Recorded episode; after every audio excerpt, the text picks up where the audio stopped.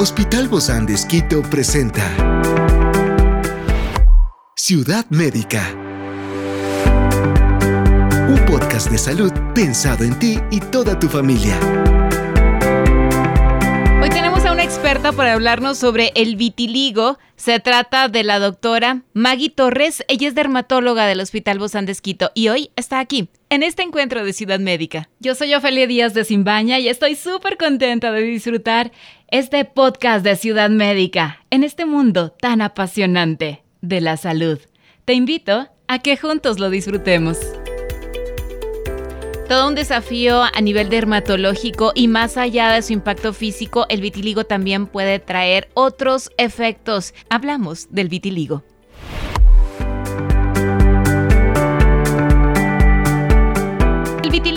Condición dermatológica que desafía la concepción tradicional de la uniformidad del color de la piel y es caracterizado por la aparición de manchas blancas en diversas partes del cuerpo. ¿Pero qué lo ocasiona y de qué se trata esto?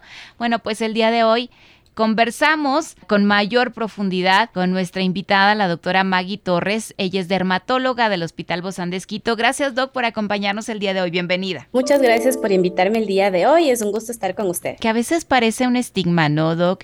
Porque quizás sea la gente solamente lo ha visto y en muchas ocasiones inclusive lo tachan como, ay, no, no se me vaya a pegar, ¿no? Esto de, de la decoloración de las manchas. ¿Cuáles son las causas y qué es el vitiligo en SIDOC? Bueno, en realidad el vitiligo es considerado una enfermedad. Es una enfermedad em, que se puede decir que es como tipo autoinmune. Autoinmune significa que nuestro propio cuerpo ataca células de nuestro propio cuerpo. No se sabe todavía por qué exactamente. Hay algunas teorías de qué es lo que está pasando, pero lo que sucede es que ataca las células que nos producen el color, que se llaman melanocitos. Usualmente no es extendido en todo el cuerpo, sino solo zonas zonas del cuerpo que, entiendan, eh, empiezan a decolorarse. Usualmente empiezan es pequeñas y rosaditas y después se hacen blancas como de color blanco tiza, por ejemplo. Regularmente siempre las vemos en la zona de la cara, del cuello, de las manos. ¿Hay otros lugares también, Doc? Sí, en realidad puede aparecer en cualquier lugar. Muchas veces puede ser en zonas del cuerpo que no vemos, como por ejemplo los pies, las partes eh, íntimas, donde puede aparecer y no nos damos cuenta que, que, apareció, ¿no? Pero usualmente donde al paciente más le molesta, pues obviamente es en las partes que se ven, ¿no? Por ejemplo, la carita, las manos, el cuello, el pecho. ¿Y esto afecta, Doc, la calidad de vida de las personas o cuáles son las mayores dificultades o las principales dificultades que enfrenta este paciente? Claro que sí, tiene un impacto em, emocional muy importante, ya que el vitiligo lamentablemente es una enfermedad crónica. Crónica significa que no tiene una cura. No hay una cura todavía para esta enfermedad, pero sí hay medicamentos para controlar y tratar de eh, repigmentar, volver a poner color en esa piel que ha perdido su color.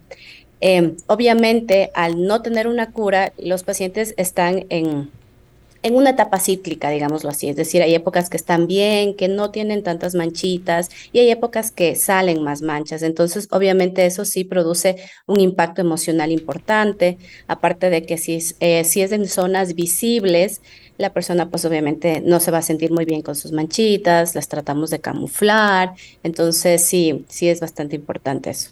Esto, Doc, aparte de este impacto emocional y de las manchas que son visibles, ¿Hay alguna otra repercusión en el estado de salud del, paciente? Sí, usualmente el vitiligo a veces se puede asociar con otras enfermedades, por ejemplo, enfermedades de tiroides, eh, diabetes, eh, eh, que son las más, las más comunes, o a veces también enfermedades autoinmunes. Eso sí, usualmente cuando nosotros vemos por primera vez un paciente con vitiligo, le solemos preguntar, ¿tiene problemas de tiroides, antecedentes de diabetes en la casa? Para de esa manera eh, poder investigar un poquito más, hacer exámenes de laboratorio y ver si necesita la atención de algún otro médico. Experiencias excepcionales son el motor que nos anima a trabajar por la salud integral de nuestros pacientes. Expresamos el amor de Dios para dar prioridad a la vida por sobre todas las cosas. Seguimos con nuestro compromiso, la seguridad del paciente. Hospital Bozán de Esquito, a la gloria de Dios y al servicio del Ecuador. ¿No todos los pacientes con vitiligo desarrollan esto o la mayoría sí genera esto, Doc? No, no todos los pacientes. Digamos que un tercio de los pacientes puede tener alguna enfermedad atrás y el resto, eh, la mayoría es solo el vitiligo. Usualmente suele detonarse, por ejemplo, con una enfermedad tiroidea o suele detonarse, detonarse con una enfermedad grave, hospitalizaciones o algún impacto emocional importante, por ejemplo, el fallecimiento de un familiar, alguna situación, depresión, todo eso puede detonar las manchitas. ¿Se nace, Doc, así? No, no se nace así, pero genéticamente se tiene una predisposición familiar, es decir, si alguien en la familia tuvo o tiene vitiligo, pues posiblemente sí hay un riesgo de que nosotros podamos contraer.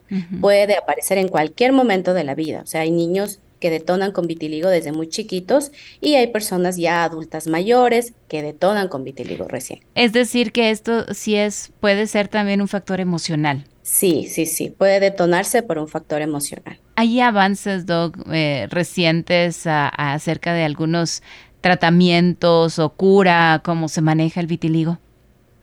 Bueno, el vitiligo, como no se sabe todavía la causa exacta, pues todavía no hay una, un tratamiento exacto para la enfermedad, pero sí hay nuevos tratamientos de los convencionales. Por ejemplo, los nuevos tratamientos son injertos de piel, se realiza injertos de, de, piel que tiene color en las zonas de la piel blanca para que esas células con color migren a las zonas blanquitas y pues esa piel pueda adquirir color. Mm, También hay tratamientos nuevos con células madre, igual para que esas células estimulen a las células del color a volver a, a producir color pero en su mayoría los tratamientos convencionales pues son bastante exitosos en la mayoría de las personas.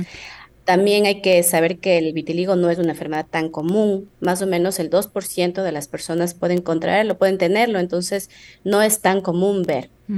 Y claro, ahora hay quizá un poquito de más exposición por las redes sociales, donde ya vemos también que se trata de naturalizar el vitiligo y no estigmatizarlo tanto como a lo mejor antes se pensaba que era contagioso, que no me puedo acercar a esa persona, o lo veían como algo tan raro, porque ya las redes sociales el otro día veía a una modelo que exhibía sus manchas de vitiligo y, y bueno, lo hacía para mostrar a la gente que también se puede seguir siendo exitoso a pesar de. Sí, en realidad eh, se trata en la actualidad de tratar de romper con esos estigmas que nos ha dado la enfermedad, porque muchas veces las personas piensan que es contagioso y tratan de aislar a las personas con esta enfermedad.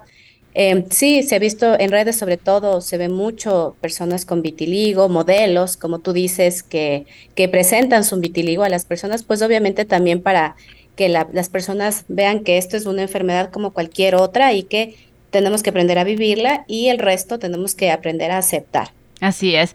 Hay algunos otros em, sitios que se ven afectados por, por el vitiligo, como usted nos decía, que a lo mejor también eh, que afectan a las funciones orgánicas, Doc? La verdad no. El vitiligo es solo una enfermedad de piel, solo afecta la, eh, las células de la piel, así que una persona que tiene vitiligo no, no tiene ninguna otra enfermedad en, su organismo. Hay casos famosos de gente que, que ha tenido vitiligo recordaba a Michael Jackson y cómo él fue progresando eh, en esto. Sí, bueno, eso también, obviamente él siendo una persona muy pública y que le vean el, el vitiligo, ahí se puede ver un poquito el, el estrés y el, el, la, la influencia, ¿no? De, de, ser una persona pública y que te vean las manchitas blancas. Por eso él empezaba a ponerse el guante. En realidad el guante de, Michael Jackson fue porque su, su, enfermedad empezó a la mano.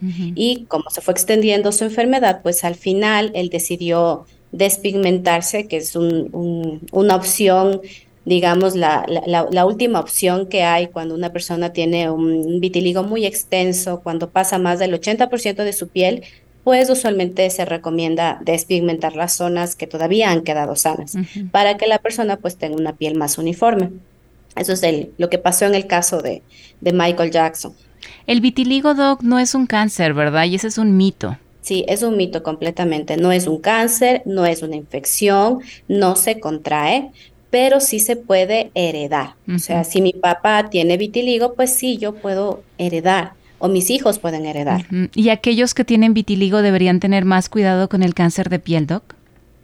Sí, usualmente cuando en la piel blanca no hay en la piel las células de color y las células de color son algo fundamental en nuestra piel. Lo que hacen es hacer como un efecto sombrilla a la luz. ¿Sí? Por eso nosotros que vivimos en zonas eh, de línea ecuatorial, que hay más luz, pues somos más morenitos. Las personas que viven cerca a los polos, que no hay mucha radiación solar, son más blanquitos, de ojos celestes, de cabello rubio, y eso es porque su piel no necesita cubrirse tanto del sol. En nuestro caso, nosotros sí necesitamos cubrirnos del sol porque la radiación es muy fuerte, entonces por eso nuestro nuestra piel es más morena para cubrirse.